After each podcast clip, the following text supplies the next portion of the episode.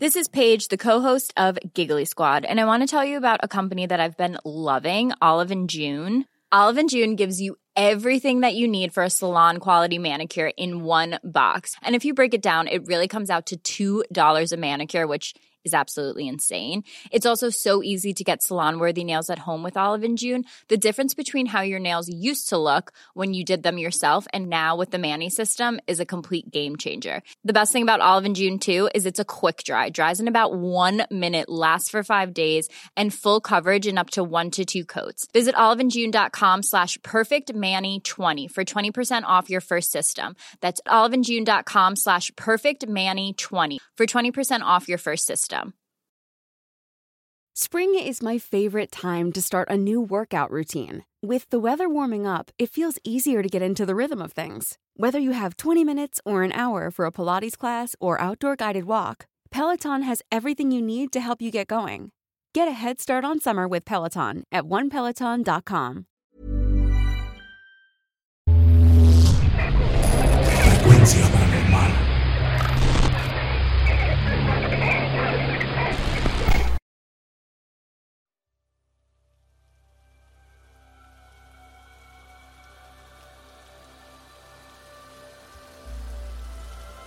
Hola, buenas noches.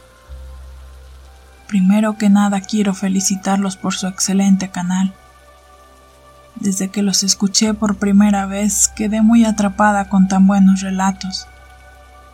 No me había atrevido a escribirles antes, pero el día de hoy quiero compartirles un relato, aunque debo aclarar que este relato no es mío. Sin embargo, cuando mi primo me lo contó, yo quedé muy impactada. Y no sé si sea algo paranormal, pero sin duda es algo muy interesante.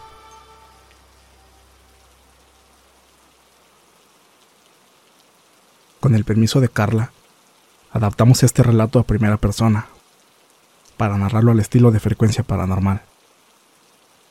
Aprovechando la ocasión, si hay alguna persona que se dedique a trabajar para los servicios de emergencia, como médicos, policías, bomberos y un amplio etcétera, que nos esté escuchando y que también le haya sucedido algo extraño o paranormal. Estaríamos encantados en recibir sus historias para compartirlas con la comunidad. Recuerden que siempre, en la descripción de cada video, dejamos las instrucciones para que puedan hacernos llegar sus relatos. Y bueno, ya sin extendernos más, los dejamos con la historia que nos compartió Carla. Esperamos que la disfruten.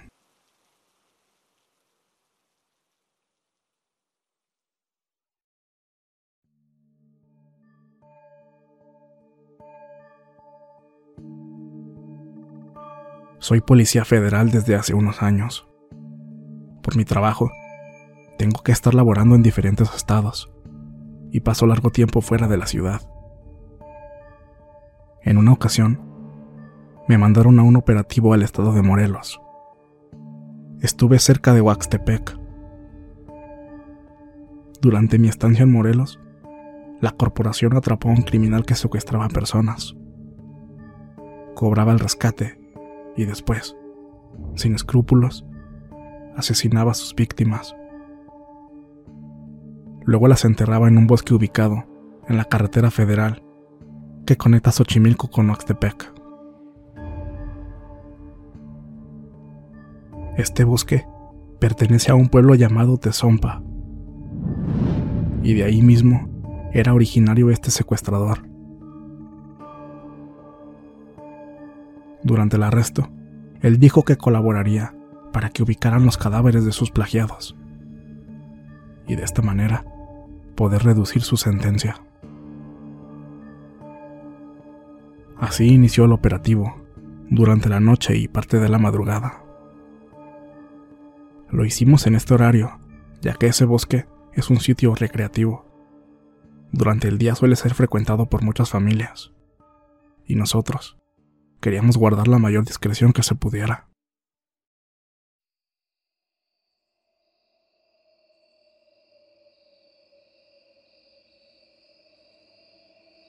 Llegó el día del operativo. Cuando llegamos al lugar, todos los elementos nos desplazamos para resguardar el perímetro. A un compañero y a mí nos tocó estar dentro del bosque, cuidando la zona. Para hacer menos larga la noche, nos dispusimos a platicar sobre diversos temas, hasta que Luis, mi compañero, me interrumpió para ir al baño. Yo me quedé alerta, vigilando que nadie invadiera el área acordonada. Luego de un momento, yo vi a Luis regresando hacia donde yo estaba, pero él no apartaba la mirada de un punto entre los árboles. ¿Ocurre algo? Mira, allá, alguien viene. Por la oscuridad del bosque, era difícil distinguir quién era, ya que lo único que podíamos ver era su silueta. En primera instancia, pensamos que se trataba de algún compañero, así que solo nos quedamos observando. Cuando aquella persona llegó a un punto donde los árboles permitían que la luz de la luna entrara, nos dimos cuenta que no era un compañero, sino una chica. Nosotros nos quedamos viendo el uno al otro, pues no era normal que una muchacha estuviera sola en plena madrugada, y menos en un bosque. El poblado más cercano queda a no menos de dos horas a pie, aproximadamente. Así que decidimos caminar hacia ella. Tal vez necesitaba ayuda o estaba perdida. Sin embargo, cuando la chica se dio cuenta que nosotros ya nos dirigíamos hacia ella, se dio la vuelta y comenzó de nuevo a adentrarse en el bosque. Nosotros, con el fin de alcanzarla, corrimos hacia su dirección sin darnos cuenta que nos estábamos alejando de nuestro punto de guardia. Cuando reaccionamos, nos detuvimos y volteamos hacia atrás para ver qué tanto nos habíamos adentrado en el bosque. Pero todo era total oscuridad y nuestro alrededor estaba cubierto de vegetación. No había ningún tipo de vereda. Caímos en cuenta que habíamos perdido de vista a la joven, así que continuamos avanzando algunos metros. Pero ella había desaparecido. No pudimos encontrarla. En ese momento, nos cruzó por la cabeza la idea de que quizá el crimen organizado nos había tendido una trampa, habiéndose organizado para despojarnos de nuestras armas, uniformes y demás objetos oficiales. O quizá simplemente querían alejarnos del lugar que estábamos custodiando. Digo esto por no mencionar que pensamos en algo más feo. La verdad es que, con los crudos tiempos en los que vivimos, muchas ideas se formularon en nuestra cabeza. A fin de cuentas, decidimos que lo mejor era regresar así que nos dimos media vuelta y comenzamos a caminar a nuestro punto designado. Avanzamos en silencio, volteando alerta a todas direcciones, pero lo único que escuchábamos era el sonido de la naturaleza.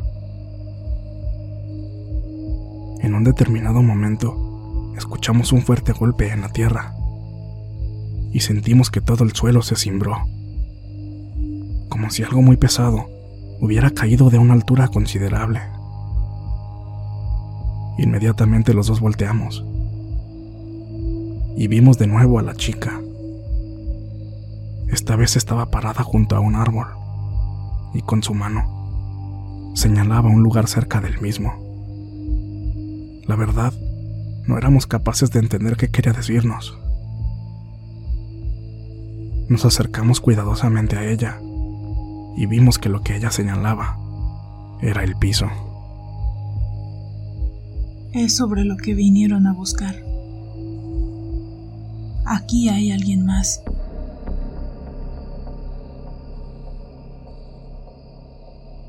Ambos nos miramos el uno al otro, con un evidente gesto de sorpresa. De todo, la verdad, Algo así era lo que menos nos esperábamos. ¿Cómo sabes qué es lo que estamos buscando? Le preguntó Luis. Pero ella no se inmutó. Así, sin voltearnos a ver, nos contestó. Deben creerme. Este cuerpo lleva mucho tiempo aquí. Solo. En la oscuridad. No supimos qué contestarle. Pero algo dentro de mí me decía que tenía que hacerle caso a la joven. Así que le dije a Luis que se quedara en el lugar, mientras yo iba a notificarles a nuestros superiores. Él me contó que la chica no hizo nada. Solo se quedó parada junto al árbol, sin decir una sola palabra. Solo mirando hacia abajo, a donde antes había estado señalando. Cuando llegué a donde estaban los forenses les platiqué lo sucedido. Dijeron que no debíamos descartar ningún indicio en la búsqueda de más cuerpos. Así que me acompañaron a donde estaba Luis y la muchacha. Al arribar, me preguntaron por la chica, pero yo ya no la vi por ninguna parte. Solo estaba Luis, así que nos dirigimos a él.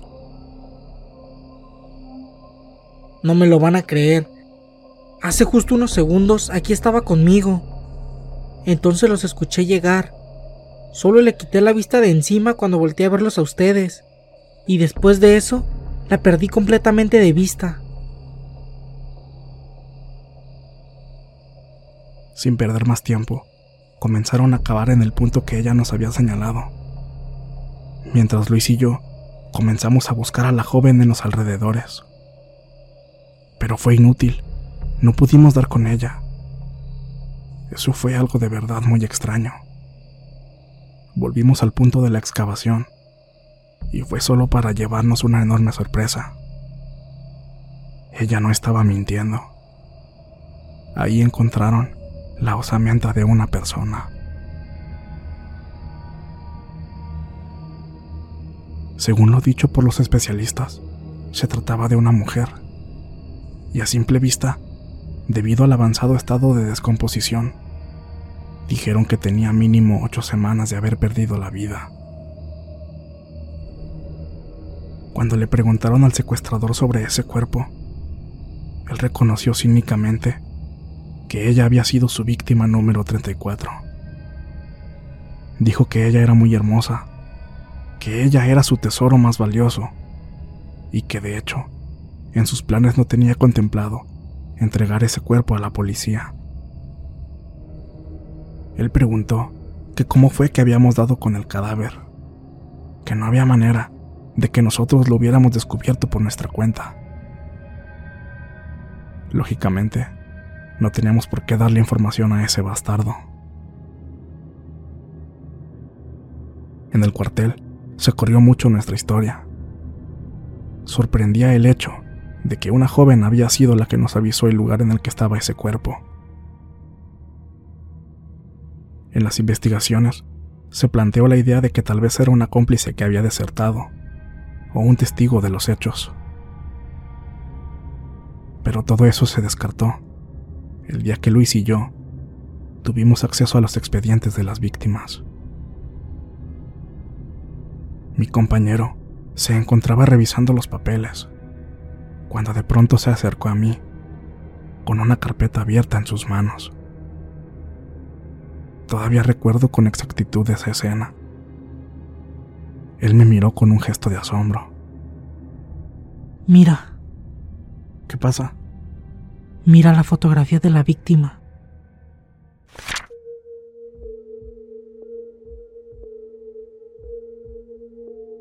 En ese punto, el corazón se me aceleró a un ritmo tan fuerte que sentía que se me iba a salir del pecho. Les juro por lo que más quieran, que era la misma joven que vimos aquella vez. La misma a la que seguimos. La misma mujer que nos señaló en donde estaban los restos humanos. Sin ser capaces todavía de asimilar la situación por completo, fuimos con nuestro superior y le contamos que la chica de la fotografía era la misma que nos dirigió aquella noche. Y él, después de unos segundos de silencio, nos dijo, El nombre de esa joven es Lucía. Ella fue la víctima número 34 de este maldito criminal. Y sus restos fueron los que desenterramos del lugar que ella misma le señaló. Gracias a ustedes fue encontrada y ahora tendrá un funeral digno y su familia podrá darle el último adiós. Y sobre todo, sus restos podrán reposar en un lugar santo. Luis y yo salimos de las oficinas con lágrimas en los ojos. No pudimos contener el llanto. En parte, por el coraje que teníamos hacia aquel maldito delincuente. Y en parte, nos sentíamos conmovidos por el hecho de haber ayudado a aquella chica a encontrar su propio cuerpo.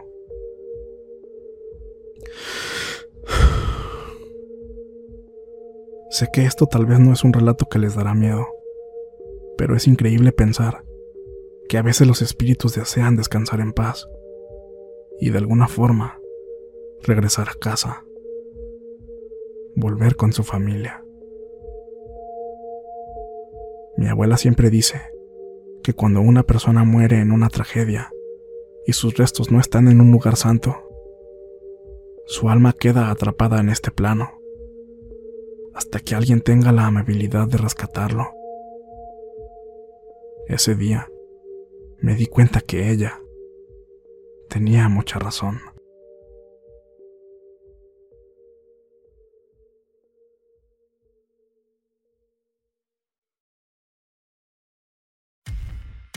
Muchas gracias por escucharnos. Espero que este relato haya sido de tu agrado. Te invitamos a continuar disfrutando de nuestras historias y recuerda seguirnos también en YouTube para vivir la experiencia completa en video, ya que comúnmente mostramos distintos tipos de evidencia, como fotografías y grabaciones del lugar de los hechos. Para ustedes, frecuencia paranormal.